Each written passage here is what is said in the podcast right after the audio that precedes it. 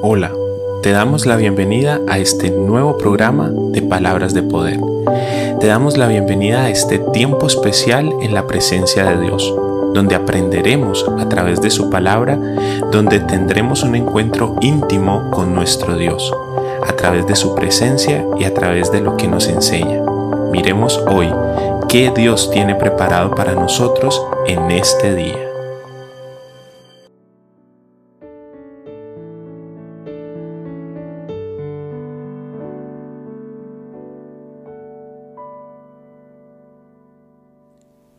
Podemos pasar por alto que cada día es una oportunidad que Dios nos da para entrar en su presencia y para escudriñar su palabra. No podemos pasar por alto que hoy, en este momento, podemos recibir de parte de Dios una palabra que va a mover nuestros corazones y que va a transformar nuestras vidas.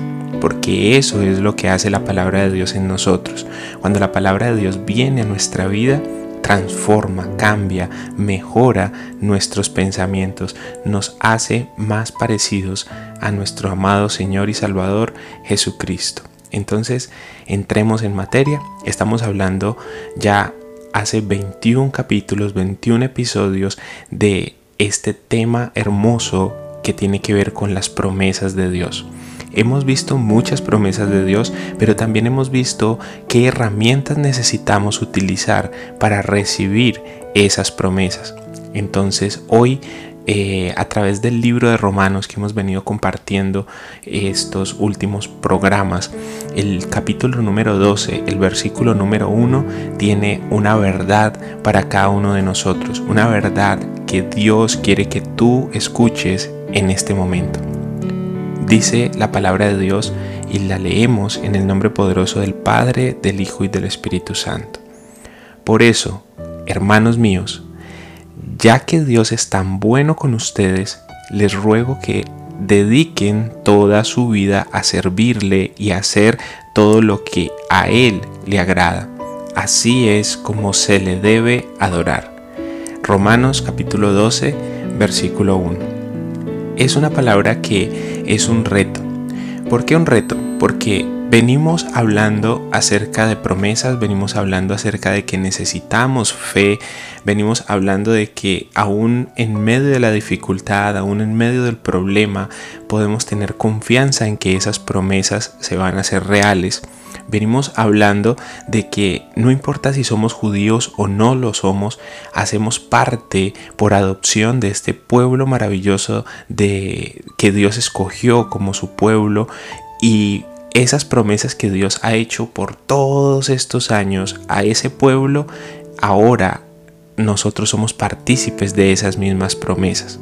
Pero hay algo especial. Dios es muy bueno con nosotros. Dios cumple su promesa. Y nosotros coherentemente tenemos que hacer lo que dice esta palabra.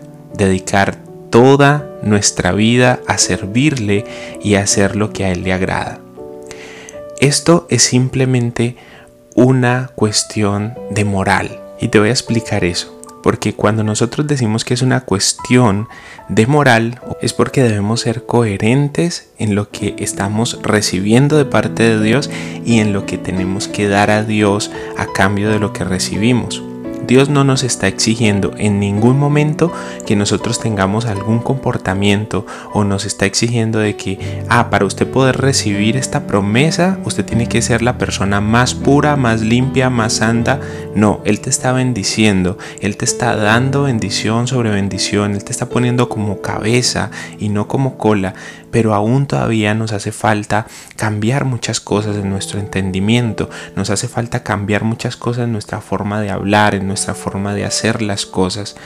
Y entonces es que estamos moldeando nuestra vida a las cosas de este mundo, a vivir conforme a lo que vive el mundo, a querer lo que quiere el mundo y no nos detenemos, no nos detenemos un momento en pensar qué Dios quiere que yo haga. Y eso es lo que dice la palabra dediquen toda su vida a servirle y a hacer lo que a Él le agrada. No porque Él no lo exija, sino porque es, debe, debe de ser de parte de nosotros coherencia por todo lo que estamos recibiendo. Dios nos está dando grandes beneficios. El beneficio de tener salud, de tener un trabajo, de tener una familia, de tener una, una casa, muchos beneficios. El beneficio de respirar, el beneficio de tener un sol, lluvia, de tener las plantas, el beneficio de tener oxígeno, de poder respirar ese oxígeno. Entonces, todas esas cosas merecen una retribución de nuestra parte en agradecimiento. El final de este versículo dice, así es como se le debe de adorar no es con cosas raras, ni con aromas, ni con cosas extrañas, es obedeciendo su palabra, diciendo de que si Él en su palabra dice que debemos de amar a nuestro prójimo, es empezar a amar a la persona que tenemos alrededor, a las personas que están cerca de nosotros, a las personas que que, están pasando por dificultades aún mayores que las nuestras. Porque la palabra de Dios nos enseña que nosotros no debemos de mirar lo de nosotros mismos, sino también lo de los demás. Entonces nosotros nos enfocamos muchas veces en nuestro propio problema, en nuestra propia dificultad y nos olvidamos que en el mundo hay más personas necesitadas. Nos olvidamos que en el mundo hay otras personas que necesitan también tanto como nosotros. Y puede ser que nosotros muchas veces podamos suplir la necesidad de esas personas porque nuestra necesidad es muchísimo más grande y la de ellos es muchísimo más pequeña. Hay una historia que quiero contarles y me pareció muy bonita en el momento que la escuché. Y es que había una persona arrodillada orándole al Señor con lágrimas en su, en su rostro y diciéndole, Señor, yo necesito esos, esos 100 mil pesos, yo no sé qué hacer, no sé dónde sacarlo, esos 100 mil pesos, vea de verdad, Señor, yo te lo ruego. Es solamente eh, eso es lo que me preocupa, eso es lo que me tiene acá y pasaba horas y horas y horas y horas. Y otra persona que la estaba mirando decía, este tiene ocupado a Dios por 100 mil pesos y yo con todos los problemas de millones que tengo, no, fue y tocó el hombro de la persona y le dijo, oye, toma los 100 mil pesos que necesitas, yo de verdad necesito que Dios me escuche. Y entonces, ¿a qué quiero venir a qué quiero llegar con esta historia? Yo sé que Dios escucha a todos por igual y que escucha a todos en un momento que nos humillamos a Él. Dios nunca está ocupado para escuchar nuestra oración. Pero ¿a qué quiero llegar con la historia? No es que Dios atienda a uno y después al otro. No, quiero llegar a que hay personas que están padeciendo circunstancias que pueden ser solucionadas más fácilmente que otras personas que están padeciendo circunstancias que son mucho más complejas de solucionar.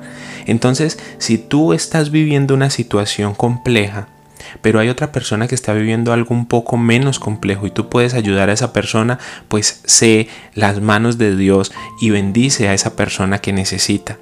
Porque puede ser que tu necesidad no sea económica, que tu necesidad sea de restauración o de purificación o de otra área en tu vida que no sea el área económica y tenga solvencia económica y tú veas que una persona que está a tu alrededor tiene dificultades en su economía. Y tú eres bendecido en tu economía pero te falta paz, tú eres bendecido en tu economía pero te falta manejo en tus relaciones de pareja, sentimentales. Y eso es lo que estás pidiendo al Señor. Entonces no te enfoques solamente en eso, enfócate en que puedes ayudar a otros y ese que tiene su dificultad económica, tú puedes ir y solventar su, su dificultad, ser la ayuda de Dios para esa persona y así otra persona que tenga habilidades en, consejería, habilidades en dar una buena palabra de ciencia, puede venir y hablarte y bendecirte a ti en esa área. Somos un cuerpo y hemos hablado acerca de esto en otros programas. Somos un cuerpo y como cuerpo cada uno tiene una función específica, pero tú no crees que si un brazo le está picando, ¿Qué utilizas para rascar ese brazo? Son tus manos y tus dedos y tus uñas son las que rascan ese brazo. Eso es ayudarnos los unos a los otros, hacer las funciones que nos corresponden dentro del cuerpo de Cristo. Por eso, hermanos míos, ya que Dios es tan bueno con ustedes, les ruego que se dediquen toda su vida a servirle y a hacer lo que a Él le agrada. Así es como se debe de adorar Muchas veces caemos en rituales en que para adorar hay que apagar la luz y poner una música suave, en que para adorar hay que postrarnos dos o tres horas hasta que nos duelan o hasta que se nos entuman las rodillas. Pero muchas veces adorar es ser obedientes. Muchas veces adorar es dedicar nuestra vida a Dios y ayudar a los que más podamos, ayudar a salir de circunstancias difíciles a los que tenemos a nuestro alrededor. Si tú te sabes dos versículos y con esos dos versículos puedes bendecir a una persona, bendícela con esos dos versículos. Si tú has recibido de parte de Dios un milagro, pues entonces confiesa ese milagro para que otros puedan creer que Dios es un Dios que escucha y que hace milagros. Eso es algo elemental, algo básico, algo fácil de hacer, pero nos encajonamos muchas veces en nuestros propios problemas y dejamos que las personas que tenemos a nuestro alrededor se sigan sufriendo, sabiendo que nosotros podemos ayudarles a que ese sufrimiento sea menor es una palabra que reta la vida, es una palabra que nos, que nos mueve el piso, que nos, que nos mueve los cimientos, porque no somos solos en este mundo, vivimos con más personas y esas personas también tienen necesidades como nosotros. ¿Qué estamos haciendo para ayudar a las personas que tenemos a nuestro alrededor? ¿Dónde está tu hermano? Le preguntó Dios a, a Caín. Y él dijo, ¿y es que acaso me compete saber a dónde está? Sabiendo que él había acabado con la vida de su hermano. Muchas veces nosotros con nuestra negligencia acabamos con la vida de personas que necesitan de una palabra de aliento, que necesitan de un abrazo, pero no, le dimos, no les dimos esa palabra de aliento, no les dimos ese abrazo y se quitaron la vida porque les hacía falta una gota de amor para tomar una decisión diferente. ¿Qué estás haciendo por tu hermano? ¿Qué estás haciendo por las personas que tienes a tu alrededor? ¿Estás verdaderamente dedicando tu vida a Dios, a servir y a hacer lo que a Él le agrada? ¿O estás dedicando tu vida solamente a pedir y a, y a exigirle a Dios que haga cosas por ti? Oremos. Señor, queremos pedirte perdón en esta hora, Señor. Queremos venir a tu presencia a decirte, perdónanos. Perdónanos porque muchas veces hemos puesto más nuestra mirada en nosotros mismos Muchas veces hemos ensimismado nuestras peticiones y no hemos ni siquiera intercedido por las personas que sabemos que están pasando por circunstancias difíciles. Perdónanos porque hemos sido un monólogo de queja, un monólogo de peticiones y no hemos ni siquiera escuchado tu voz, ni siquiera sabemos qué es lo que te agrada, ni siquiera podemos hacer lo que te agrada porque no nos damos cuenta de qué es lo que quieres que nosotros hagamos. No podemos saber en qué servir porque estamos tan metidos en nuestra oración de petición que no sabemos qué es lo que Dios quiere hacer a través, tú lo que quieres hacer a través de nosotros. Señor, perdónanos, perdónanos porque tenemos un propósito y nos has llamado para bendecir a los otros y no estamos haciendo ese propósito. Perdónanos, Señor. Queremos que en esta hora nos pongamos a cuentas contigo, Señor, y que nos perdones y de hoy en adelante empezar a caminar de una mejor manera. Nos comprometemos delante de tu presencia a mirar más, no tanto por lo mío, sino también por lo de los demás. En el nombre poderoso de Jesús. Amén y amén.